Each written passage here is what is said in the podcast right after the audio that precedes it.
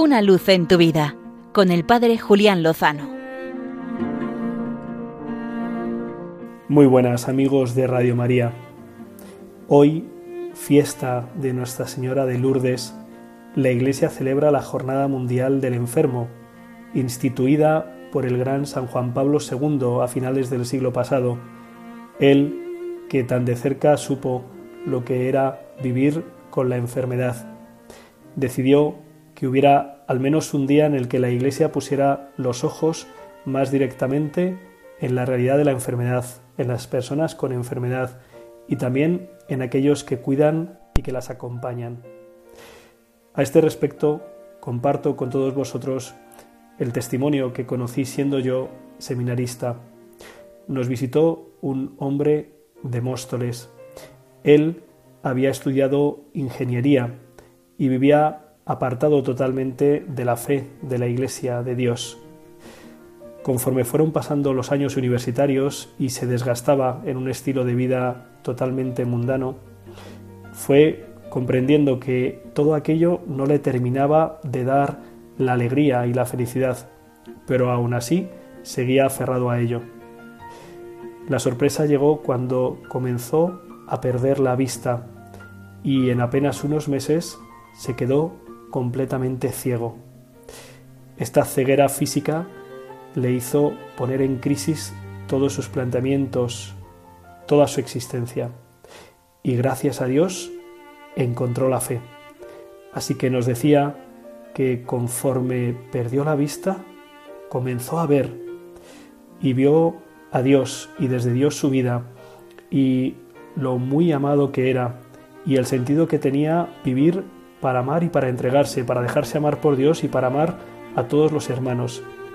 Por supuesto no pudo terminar su carrera de ingeniería, que tampoco podría después desempeñar profesionalmente, y se dedicó al estudio de la fisioterapia, que en esa actividad sí podía encontrar un futuro.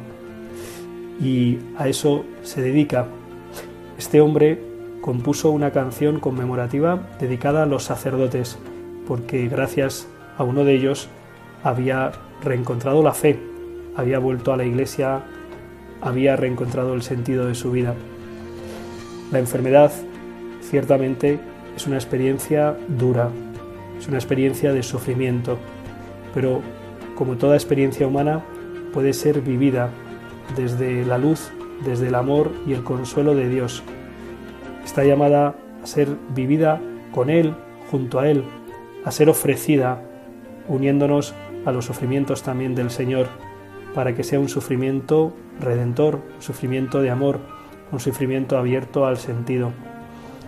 Invito, como hacía el gran San Juan Pablo II en su carta Salvifici Doloris, el dolor salvífico, a que vivan esta experiencia no cerrados en sí mismo, sino abiertos a que Dios les pueda acompañar y consolar Pedimos en esta jornada muy especialmente por todas las personas que cuidan a nuestros hermanos enfermos.